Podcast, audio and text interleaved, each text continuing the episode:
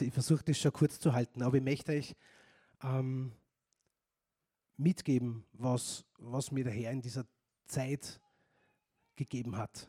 Ja, weil, ähm, weil ich glaube, andersrum, ich möchte euch kein Zeugnis geben, sondern ich möchte für euch ein Zeugnis sein.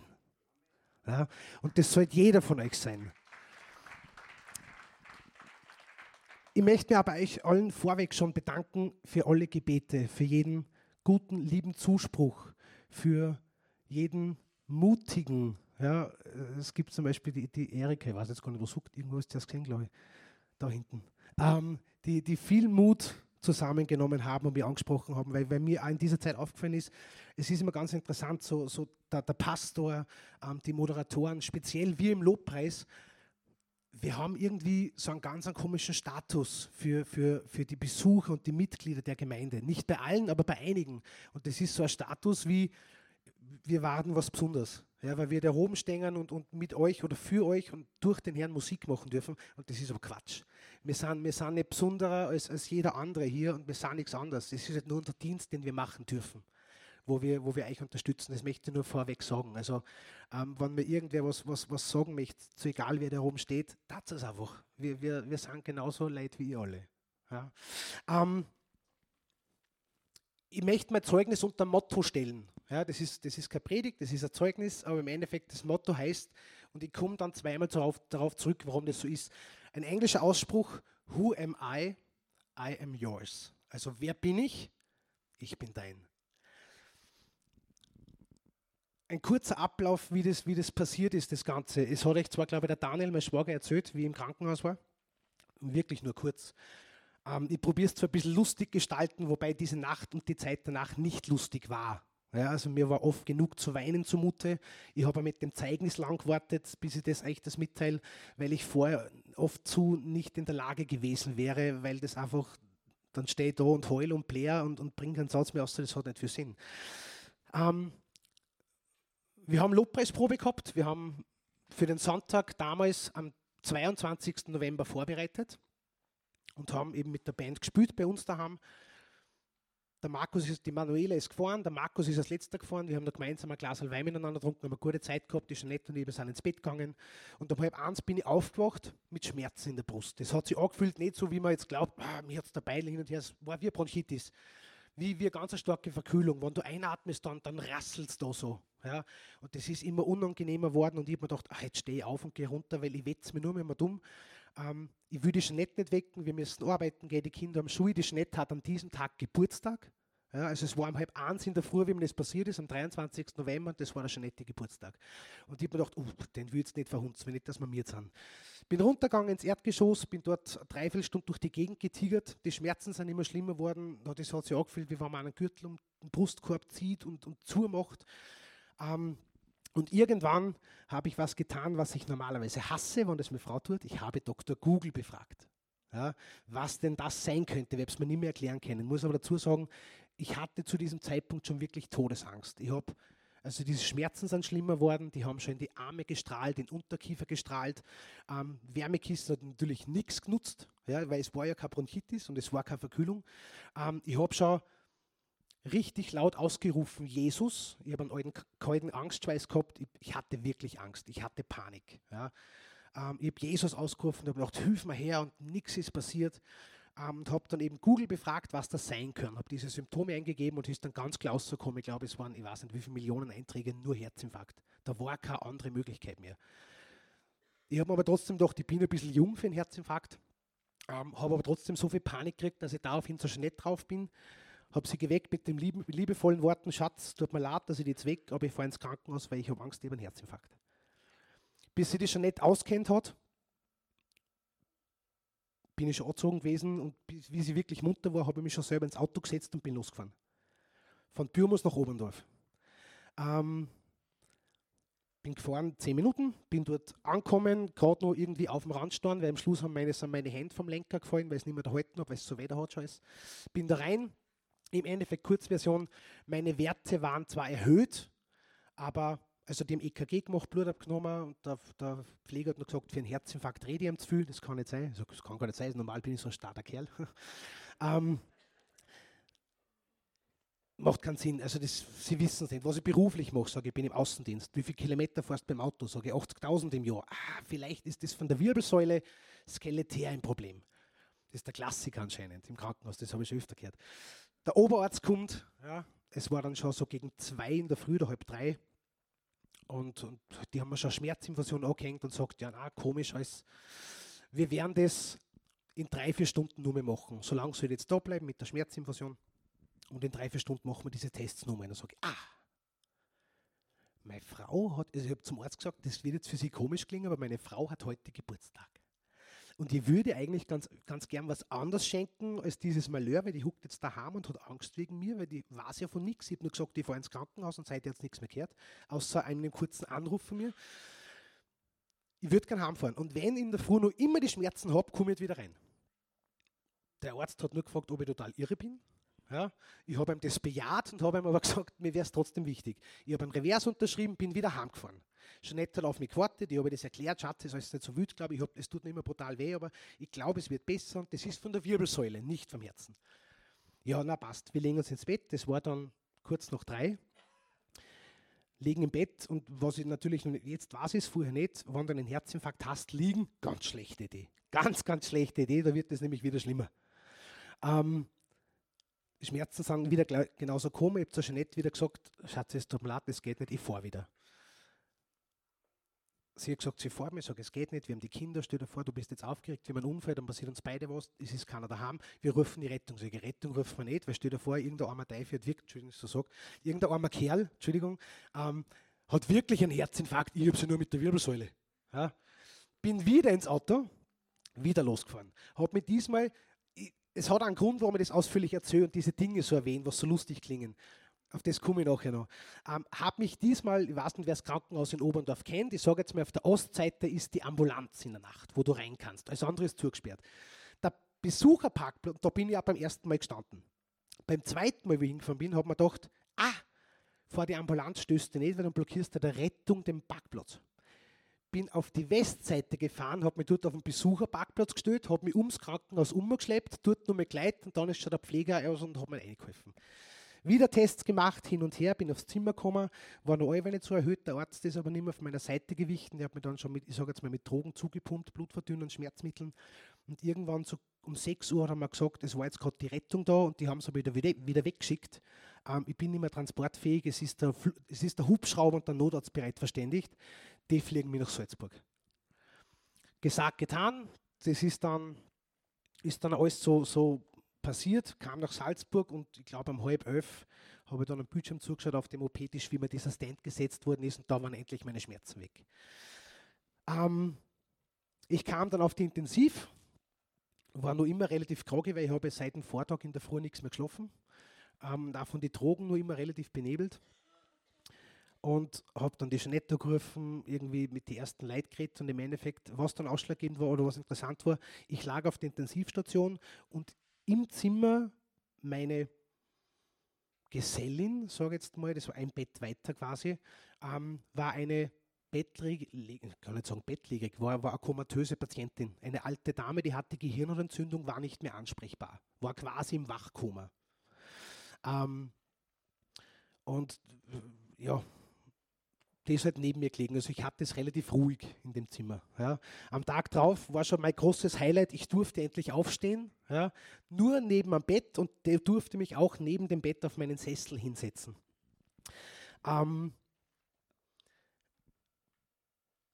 und ich bin da gesessen und habe mir gedacht, ich bete jetzt einfach für die Frau. Ich habe einiges schon mitgekriegt, ihr Sohn war da und der hat mit die Pfleger geschumpfen, weil sie halt nicht zugedeckt ist und es ist so zugig und, und da muss man doch zudecken, wie die Schwitzen. Die haben wieder gesagt, na, das hat man früher gemacht, bla bla bla. Da waren Mordsdiskussionen und ich habe mir gedacht, im Endeffekt, der tut sich nur beschweren, aber für seine Mama da ist er nicht.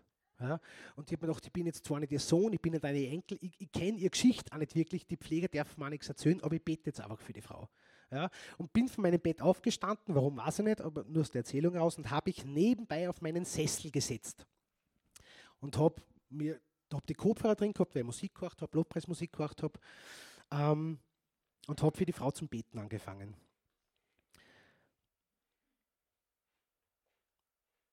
Und plötzlich war es so, dass in meiner Playlist, in meiner Lobpreis-Playlist, ein neues Lied begonnen hat von einer amerikanischen Band. Ja, und das Lied heißt Who Am I? Ähm, Who Am I und geht dann eben weiter mit I Am Yours, sprich, wer bin ich? Ich bin dein. Und ich habe bitterlich zu weinen angefangen. Ich habe geheult. Ich glaube, das letzte Mal so platzt habe ich bei der Geburt. Ich weiß nicht, Mama, du warst, warst dabei, wie ich geboren worden bin, ob ich da recht geschrien habe. Ich gehe davon aus. Ja. Ähm, warum? Weil ich ganz eine große Erkenntnis gehabt habe. Und das ist das, was ich eigentlich mit euch jetzt teilen möchte, worum es geht. Ich bin, nochmal zusammengefasst, selber zweimal ins Krankenhaus gefahren mit diesem Herzinfarkt. Nicht, weil ich cool und lästig und toll sein wollte, sondern ich wollte kaum auf der Tasche liegen. Ja, weder meiner Frau, nur Freunden, nur der Familie, dass die irgendwie auf unsere Kinder schauen, nur der Rettung wildfremden Menschen, die sich eigentlich dafür engagiert sind oder die das freiwillig tun, die für dieses da sind.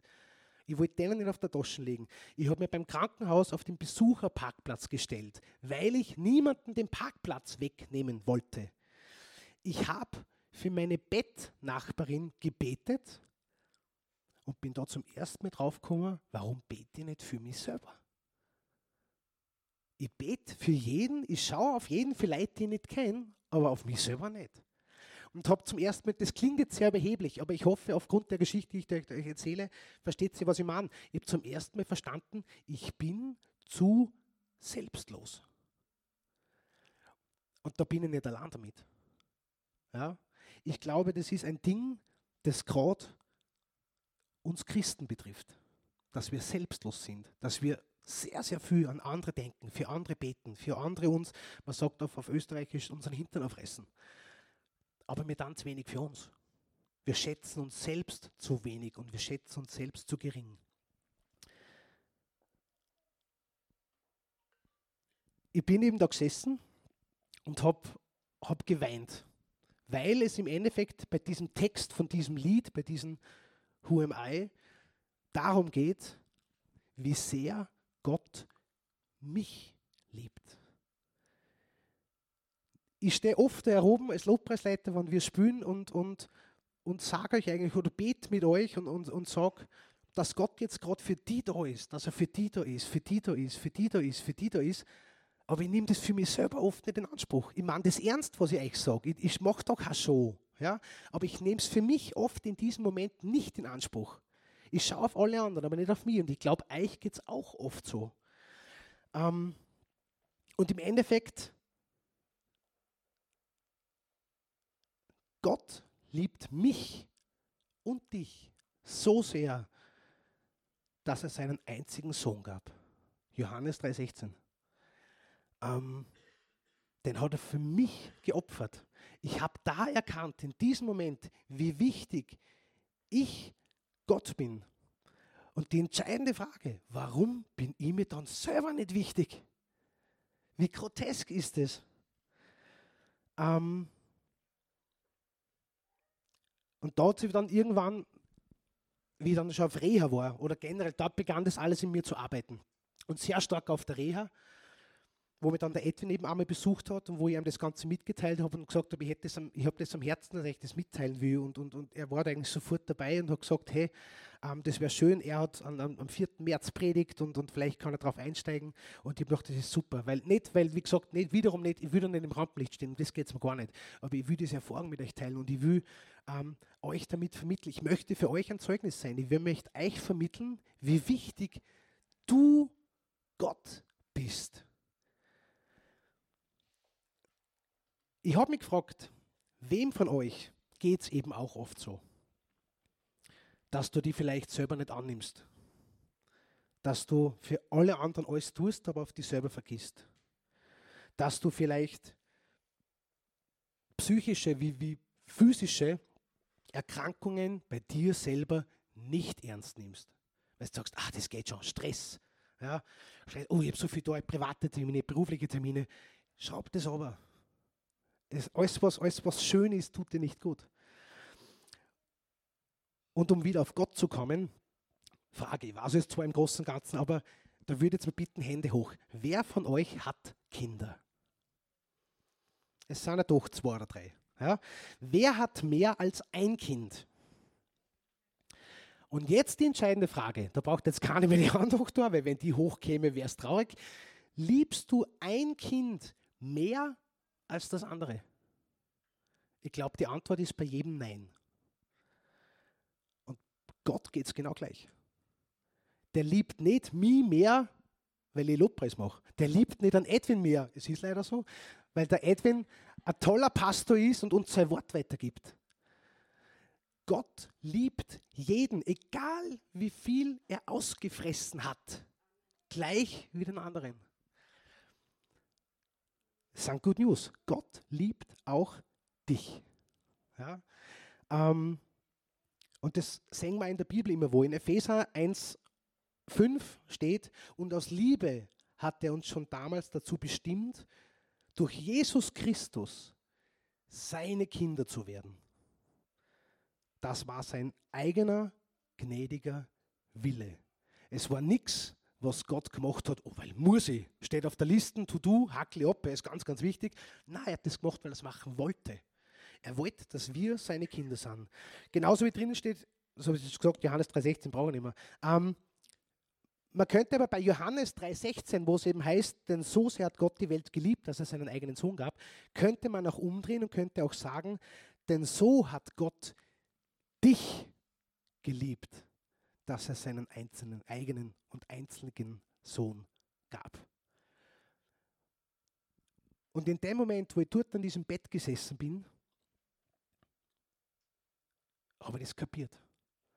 Zum allerersten Mal habe ich mich so, ich, maße mir das jetzt an zu sagen, habe ich mich versucht oder habe ich mich in Gottes Lage versetzt und habe mir Gedanken darüber gemacht. Was wäre, wenn mein Kind sich selbst nicht so liebt, wie es andere liebt?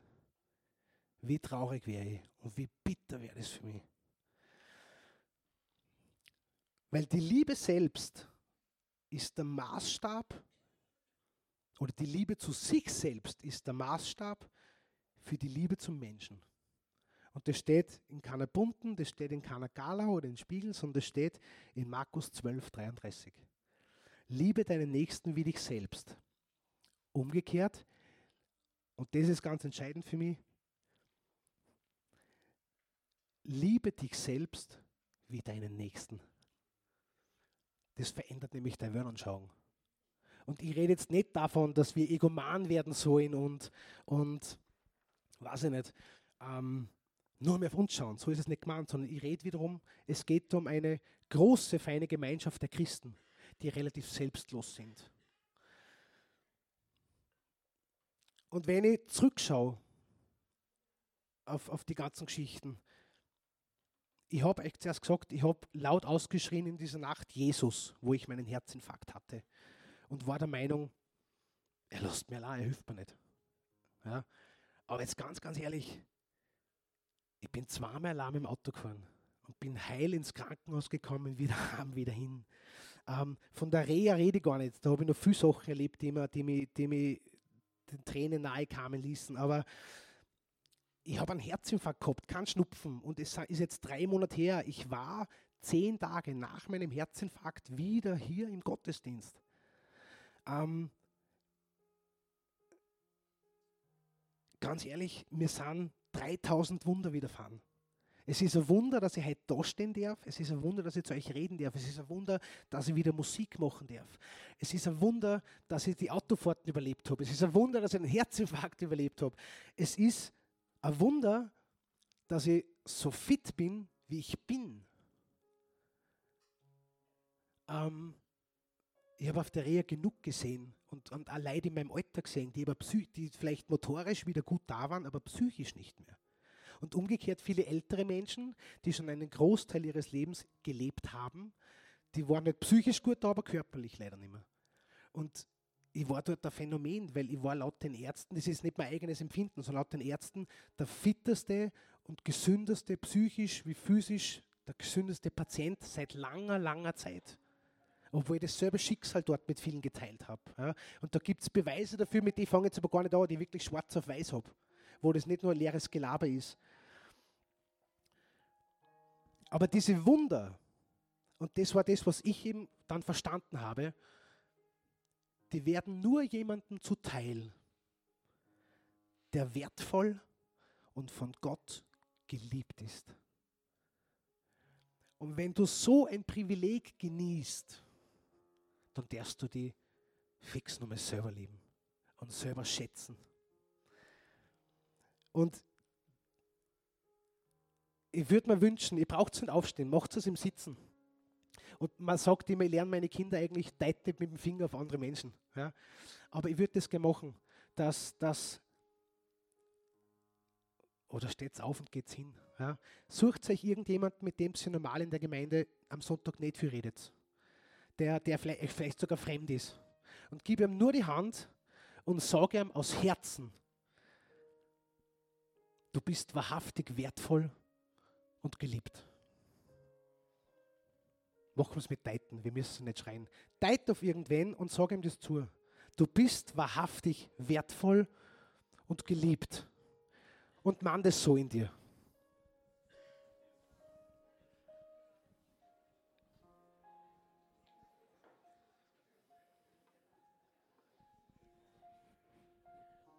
Weil das ist die Wahrheit. Und aufgrund des Wissens, dass du jetzt, dass dir gerade gesagt wurde, vielleicht von jemand Fremden, dass du wertvoll und geliebt bist, darfst du das selber wahrnehmen und umsetzen. Du darfst lieben. Du darfst andere lieben. Du darfst dich selbst lieben. Und ich sage nur vier Dinge zum Abschluss. Das sind keine Ratschläge, sondern auch keine Tipps, sondern das sind eure To-Dos. Sei stolz auf dich. Sei dankbar. Sei geliebt. Und der Edwin hat vor drei Wochen, glaube ich, war es, war sein Predigtitel den ihr geistig und im Herzen für euch umsetzen sollt. Wer glaubst du eigentlich, wer du bist? I am yours.